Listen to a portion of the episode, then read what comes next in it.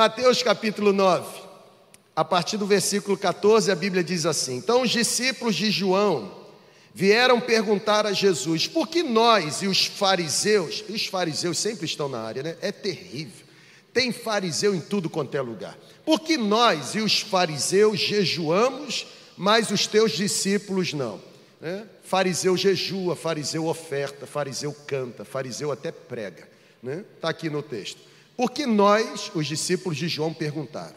Porque nós e os fariseus jejuamos, cumprimos com a disciplina legalista, ritualística, e os seus discípulos não fazem o mesmo.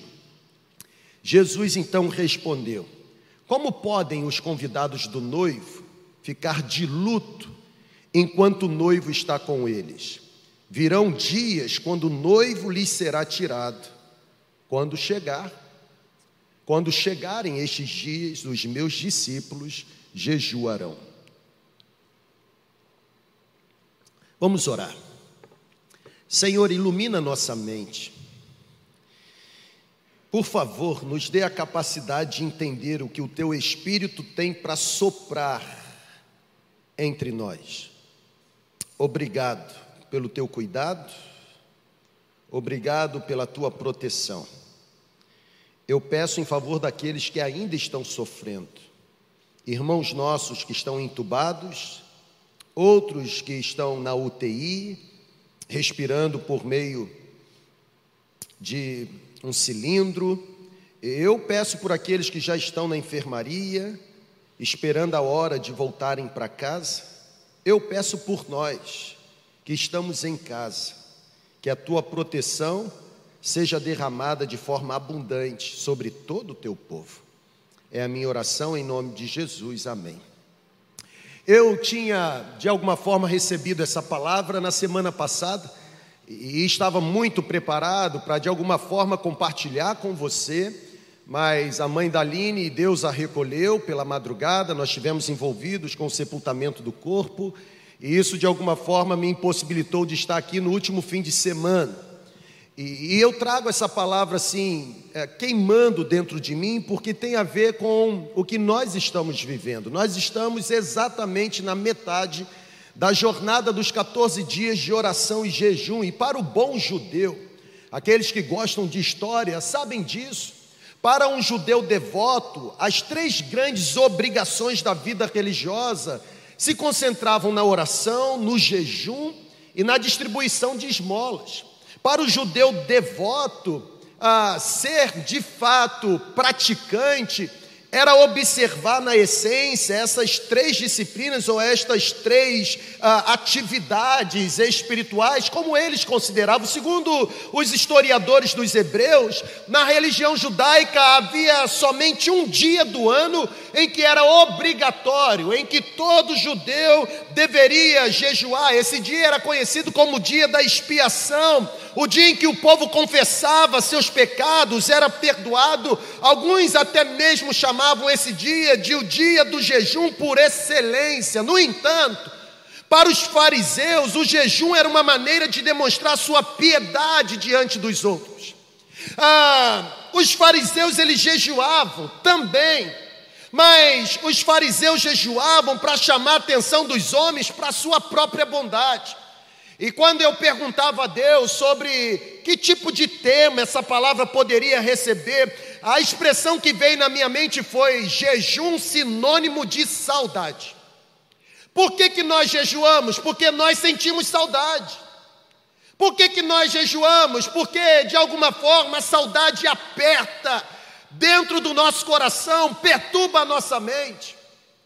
Os fariseus, eles praticavam o jejum e é interessante que eles ficavam com um semblante, sabe? Um semblante abatido, eles andavam com a roupa desordenada, eles andavam com o cabelo completamente desorganizado, e eles faziam isso porque o desejo deles na prática do jejum era que todo mundo pudesse ver e admirar a sua suposta devoção pelo seu Senhor. Ah, irmãos, a motivação de um fariseu para jejuar sempre será uma motivação medíocre. Os fariseus, eles não praticavam o jejum na forma mais nobre. O contexto bíblico sempre apontou que os fariseus, eles de alguma forma se utilizavam do jejum como um ritual exibicionista. Os fariseus, eles não compreenderam que o jejum para ter valor não pode ser uma obrigação ritualística, mas deve ser uma expressão sincera e genuína de um sentimento do nosso coração. Por que nós jejuamos e não apenas oramos? Pasmem vocês, mas alguém teve a coragem de dizer para mim que o batista que é batista não jejua.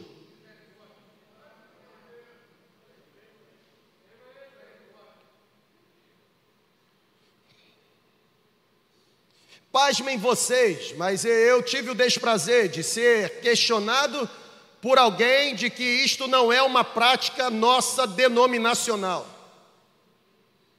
A pergunta que eu tive que, me, que responder para mim mesmo, ou a resposta que eu precisei obter no Espírito é: não pode ser uma prática na concepção dele, mas é bíblica. É por isso que eu pedi a Deus uma palavra. Porque se o que nós fazemos é cultural, ah, nós vamos repensar. Se nós fazemos ou o que fazemos é bíblico, nós não vamos mudar.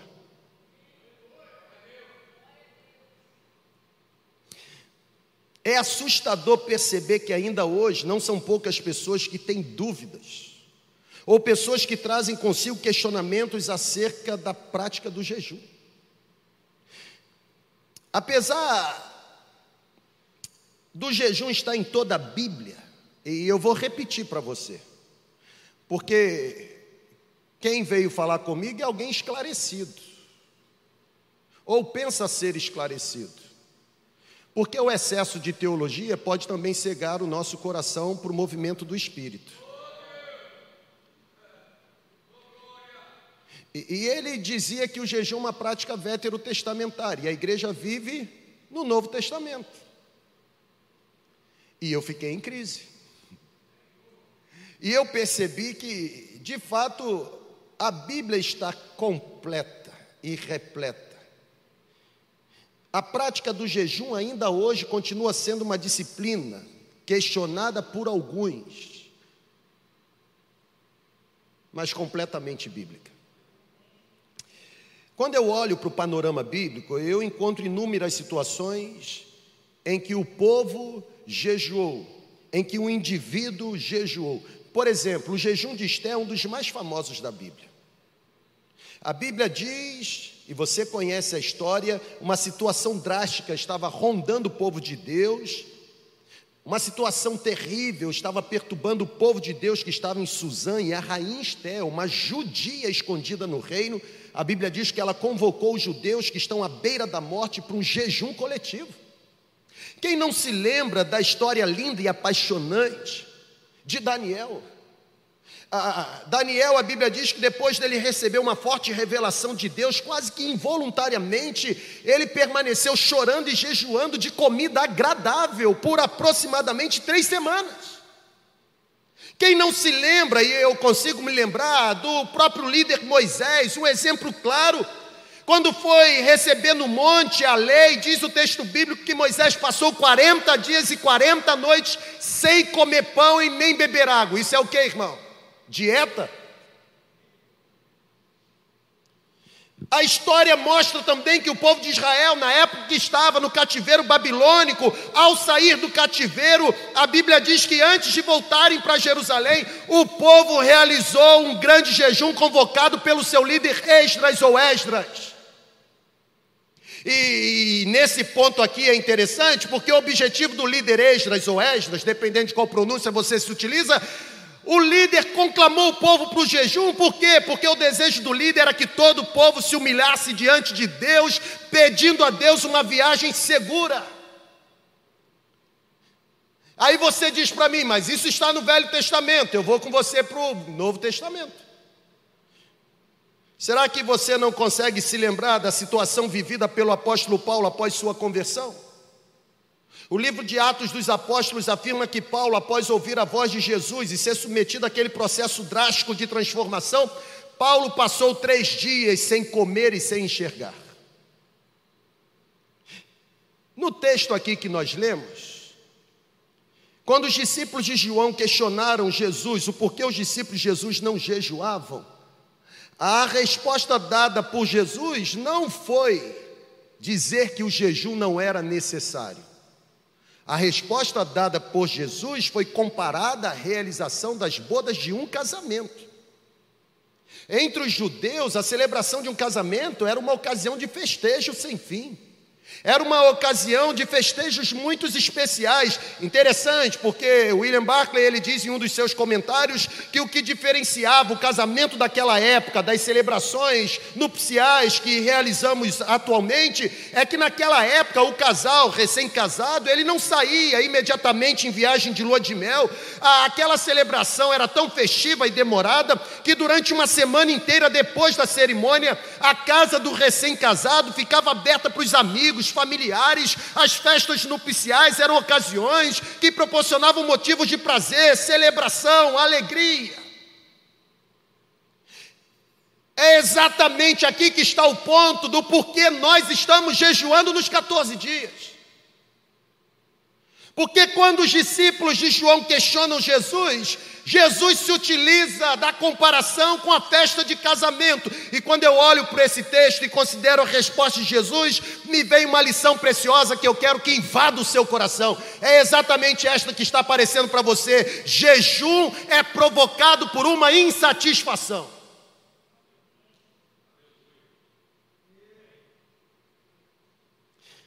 Existe um verdadeiro motivo comum a todas as pessoas para jejuarem. Sabe qual é o motivo? Insatisfação. O jejum só é feito quando existe insatisfação. Estão aqui comigo, amém ou amém? Ou seja, Jesus está ensinando no texto que os convidados do noivo só jejuariam quando se sentissem insatisfeitos, e insatisfeitos não porque a comida da festa acabou, mas insatisfeito porque o noivo não está mais presente. Os convidados do noivo se sentiriam incomodados, insatisfeitos, não porque agora o refrigerante servido na festa não é nível 1 e passou a ser nível 3, mas porque existia agora a ausência da presença do noivo. Segundo Jesus, o jejum só seria praticado por seus discípulos quando os seus discípulos sentissem saudade da presença do noivo. E sabe, gente, ninguém está plenamente satisfeito e ninguém que se sente plenamente satisfeito, propositalmente deseja sentir a dor da fome ou da fraqueza.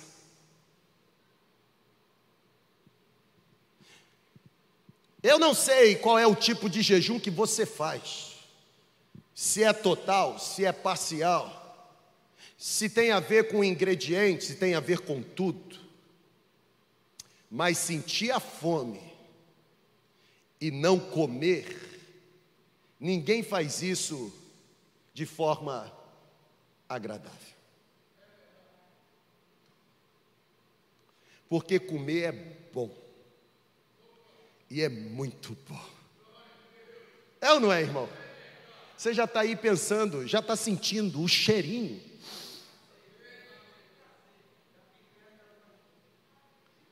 E é interessante que quando você começa a sentir o cheiro da picanha, fica, irmão, abre um parênteses. Tem um pastor nosso, eu não vou dizer o nome dele, porque senão o pastor Daniel vai ficar muito envergonhado. É, aí.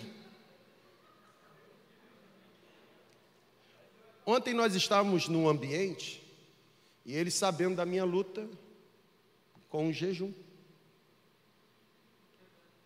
E ele me tentando. Eu olhei para ele e falei assim: fica tranquilo, irmão. Meu galardão vai ser grande. Quanto maior a tentação, maior o galardão. Pode passar na minha frente. Dói.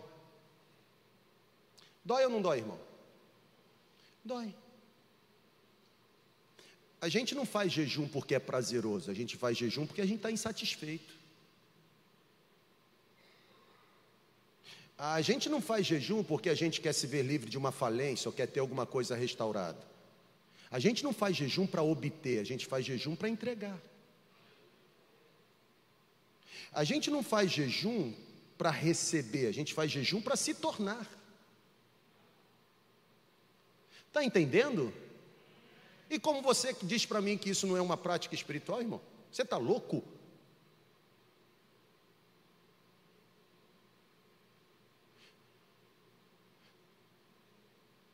Duas opções. Se o jejum para você não é válido, ou você não é discípulo de Jesus e é discípulo de fariseu, ou você é discípulo de Jesus e não sente a ausência da presença do noivo.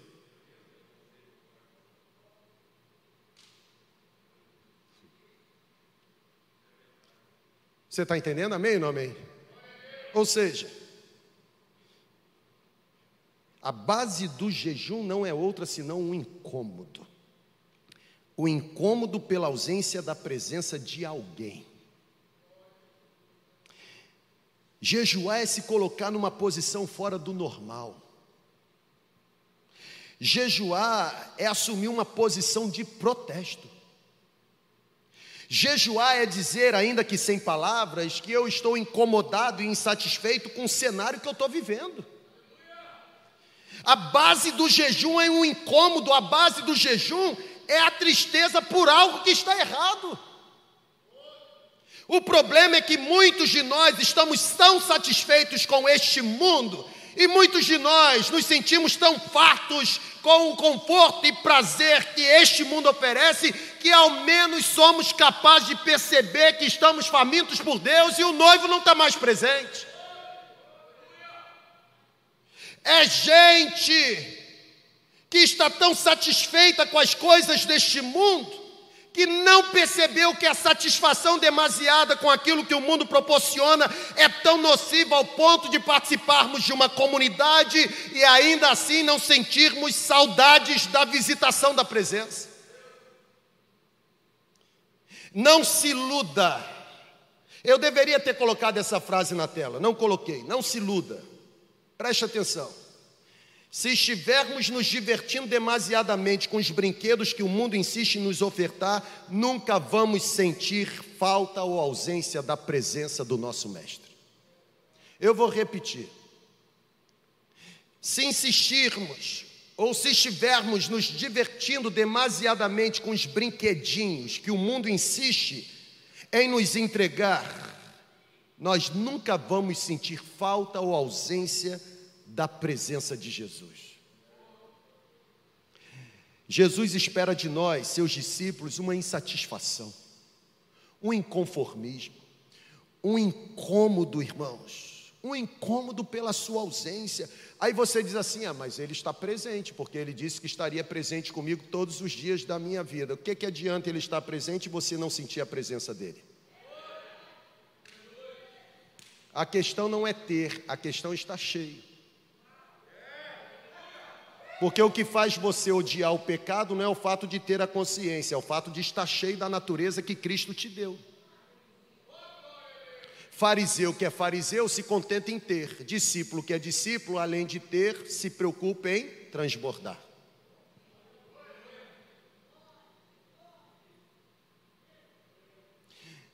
Tem muita gente achando que tem alguma coisa para dar, quando na verdade está vazio da presença. E gente vazia da presença só dá mediocridade. Lembram-se de Jesus, quando está indo para o templo, passa em frente, junto com os seus discípulos, àquela figueira, e, e começa a elogiar a figueira, frondosa. Sabe o que é uma figueira frondosa? Folhas verdinhas, bonita, sabe? Esteticamente bonita, um prédio maravilhoso. Eu estou falando da gente mesmo. São vocês que eu lidero. Eu não tenho que falar do outro, tenho que falar da gente. Jesus olha para aquela figueira e diz: beleza tem, fruto não tem, amaldiçoado está. Sabe por quê? Porque beleza não enche barriga de ninguém. folha no máximo dá para fazer um chá. E chá não mata fome, não, irmão. que mata fome é fruto.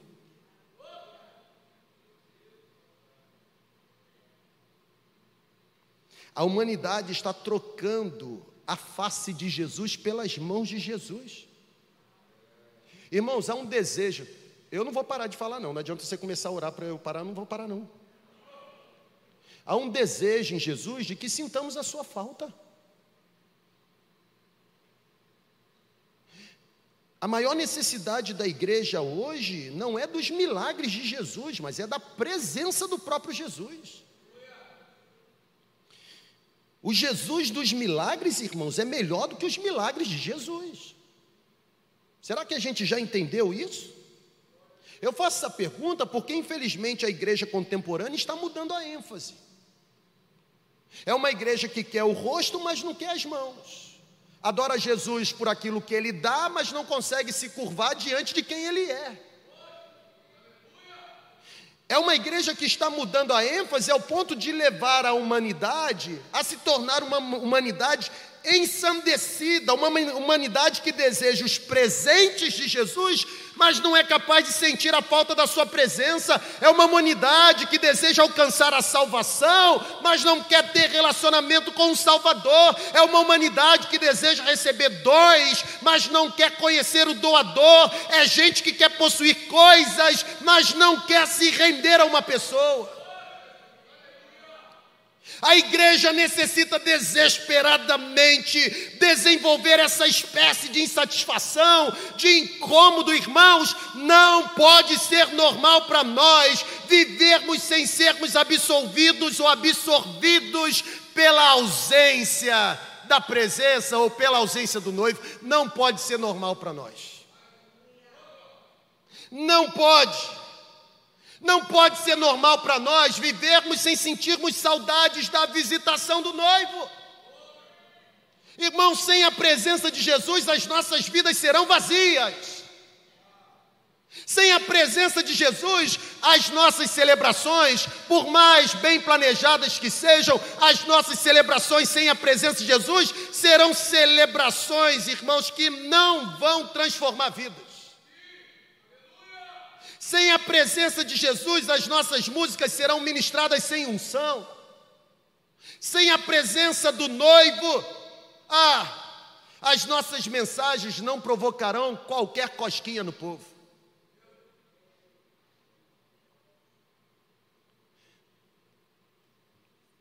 Está na hora da gente jejuar. Se é que a gente está sentindo saudade. E se é que a saudade por uma pessoa causa insatisfação e incômodo em nós. Sempre que um homem, um grupo ou uma comunidade se consagrou por meio da prática da oração e jejum, sempre que isso aconteceu, houve restauração. Você está aqui comigo ainda? Amém ou não amém? Ou você já foi embora? A restauração que nós desejamos passa necessariamente pela profunda busca, irmão. Eu sei que a humanidade está com pavor, está com medo. É óbvio. Aonde vai, tem notícia de desgraça. É óbvio. É óbvio que o cenário é caótico caótico por causa da pandemia caótico por causa dos maus políticos, caótico por causa da corrupção, caótico por causa do hedonismo, caótico por causa do egocentrismo, caótico por causa da falta de responsabilidade social. É óbvio que a humanidade está envolvida num caos.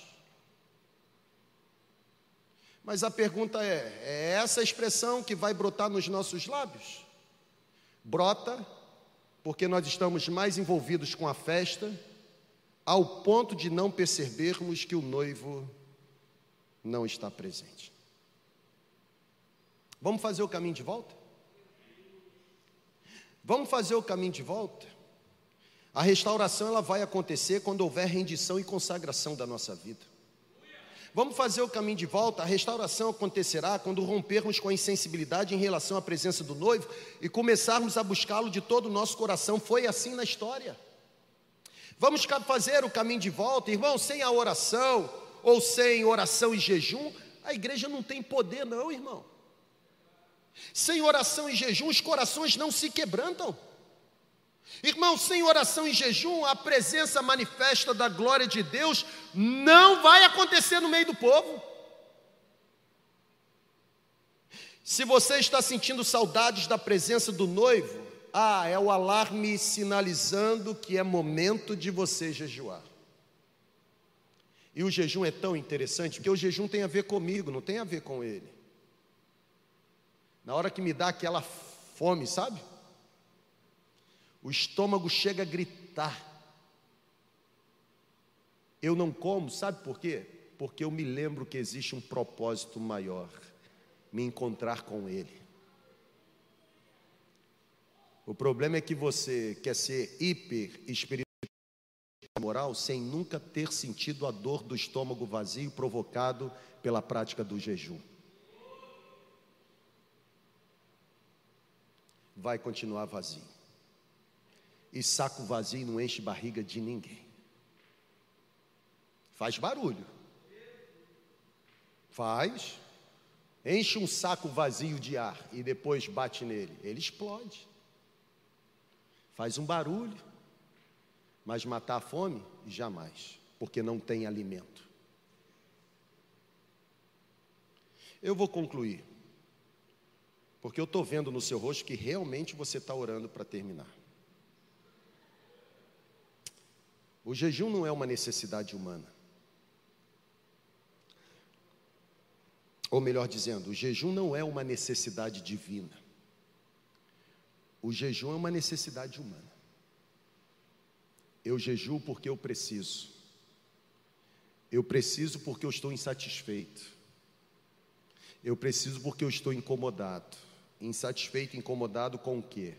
Com a ausência de uma pessoa. Talvez a melhor coisa que você poderia fazer nessa manhã, e é exatamente o que eu estou fazendo comigo, é olhar para mim mesmo e me perguntar: você está satisfeito com o cenário que você está vivendo? Ou em algum momento existe qualquer tipo de possibilidade da sua vida não estar contribuindo para que a presença do noivo seja sentida por você?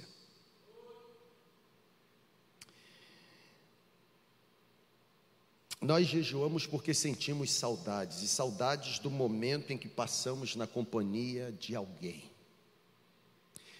Nós jejuamos porque nós nos lembramos com saudade da festa que foi promovida. Nós jejuamos porque nós almejamos nos reencontrar com a presença do noivo. Qual é a conclusão? E eu termino, pode vir. Está aí na sua tela. Até que ponto sentimos a falta dele? Pastor, mas se ele não estiver presente, jamais poderemos ser igreja. Que tipo de Bíblia você lê? Porque se você lê a Bíblia, que é a Bíblia, palavra de Deus, em Apocalipse 3:20, ela prova que é possível ser igreja sem a presença dele. Porque a igreja de Laodiceia foi uma igreja com Jesus do lado de fora, ao ponto dele dizer para a igreja que estava à porta batendo e pedindo para entrar.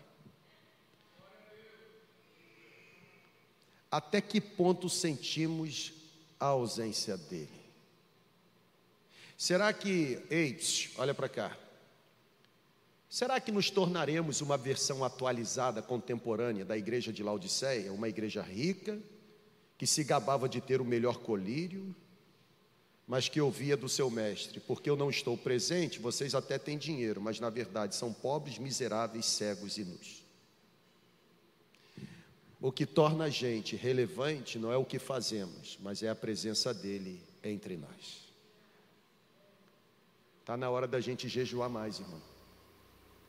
Se você jejuou até as nove, vai até meio-dia. Se está até meio-dia, vai até as três. Se foi até as três, vai até as dezoito. E assim vai. Jejum não é dieta. Jejum é mortificação da carne. Jejum não é deixar de comer por deixar de comer. Jejum é assumir uma posição de protesto. Eu estou insatisfeito. Eu vou terminar. Eu vou terminar dizendo para você o seguinte: eu, eu percebo que Ele está nos atraindo mais uma vez. Eu percebo que Ele está nos convidando mais uma vez, sabe? Eu consigo perceber que Ele está nos chamando nessa manhã, sabe por quê? Olha para cá. A ausência dele é dolorosa demais para tentarmos viver sem ele. A ausência dele é dolorosa demais para tentarmos sobreviver sem a intervenção dele. É a presença dele que nos satisfaz. Pode ter música, pode ter cântico, pode até ter júbilo de alegria, pode ter salgadinho, boa comida, boa bebida, mas se o noivo não estiver na festa, não há sensação de realização. O que satisfaz não é comida da terra, mas é o pão vivo que desceu do céu. O reino de Deus não é comida nem bebida, Ele está nos atraindo. Qual será a sua decisão? Assumir que está com saudade ou tentar viver mesmo com a certeza da ausência dele na sua história? Jejum é sinônimo de saudade. Chegariam os dias em que jejuaríamos, porque estaríamos insatisfeitos ou incomodados pela ausência de uma pessoa. A humanidade está em crise, irmão o cenário é o pior possível. A única coisa que eu escuto é que nós estamos no pior momento da pandemia. Eu escuto isso desde o ano passado. Está na hora da gente acordar. Está na hora da gente assumir posição de protesto. Mas não é um protesto imbecil para levantar uma bandeira ideológica é um protesto espiritual para mudar o curso de uma história. Está na hora da gente assumir a identidade que a gente recebeu. Toda a criação aguarda com grande expectativa a manifestação dos filhos de Deus. A diferença é possível realizar quando estivermos nele, misturados nele e juntamente com Ele. A pergunta é: até que ponto você sente a ausência dele? Você está satisfeito da forma como você está vivendo ou com a forma pela qual você está vivendo? Você está satisfeito com o rumo que a sua vida está tomando? Ele está nos atraindo nessa manhã. Ele está nos chamando para perto. A festa pode recomeçar mas recomeçar não com boa comida ou com boa bebida, mas recomeçar com a presença da melhor pessoa. Se ele estiver presente, a certeza de realização. Se ele estiver presente, certeza de satisfação. Jejuamos porque sentimos saudade, e sentimos saudade porque estamos incomodados com o cenário com o qual estamos conviver. Fique em pé. Vamos cantar. Eu não sei como será a sua prática daqui para frente, mas eu sugiro, todas as vezes que você sentir saudade do noivo, lembre-se, é o alarme espiritual tocando, dizendo: é hora de jejuar, é hora de jejuar, é hora de se esvaziar de você mesmo, é hora de mortificar a carne. É hora de abrir mão de ser quem você acha que deve ser. É hora de se encher do poder que vem do alto.